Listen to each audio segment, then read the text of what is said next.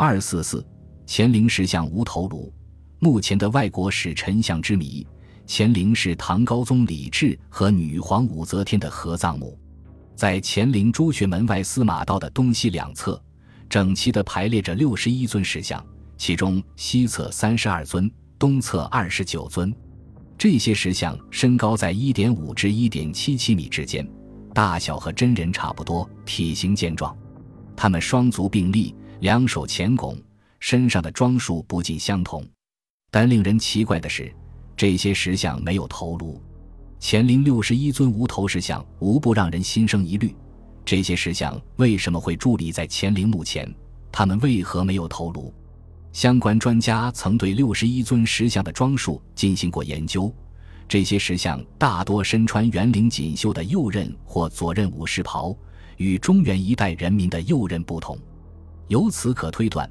这些石像当中大多是唐代周边的少数民族。另外，从这些石像们双手所持的护板，古代大臣上朝时手持的狭长板子，一般用象牙制成，用来记载要禀报的事，和部分石像佩戴的玉带，唐代五品以上的官员以及都督、刺史随身携带的装官印的袋子，可猜测，他们是唐朝为官的少数民族大臣。据《陕西通志》记载。乾陵石人群像是参加唐高宗葬礼的少数民族首领和特使。葬礼过后，武则天为纪念这件事，命人刻石像立在乾陵陵园朱雀门外两侧，象征着唐王朝的国威以及和这些边境民族的睦邻友好关系。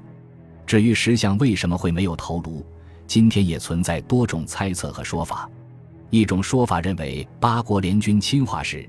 看见唐乾陵前立有外国使臣的群像，觉得有辱自己的尊严，就把石人的头砍掉了。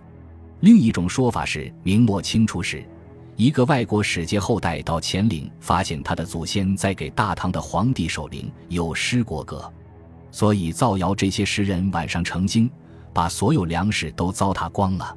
要保护粮食，就必须把这些石人的头敲掉。当地农民一气之下，把石像的脑袋都打碎了。还有一种说法是，大部分石像在明朝嘉靖年间的关中大地震中被毁，其余的很可能是毁于明末清初的战乱时期之中。时至今日，乾陵前的无头石像依然赫然伫立，可惜已经没有人能真正完全理解他们了。本集播放完毕，感谢您的收听，喜欢请订阅加关注。主页有更多精彩内容。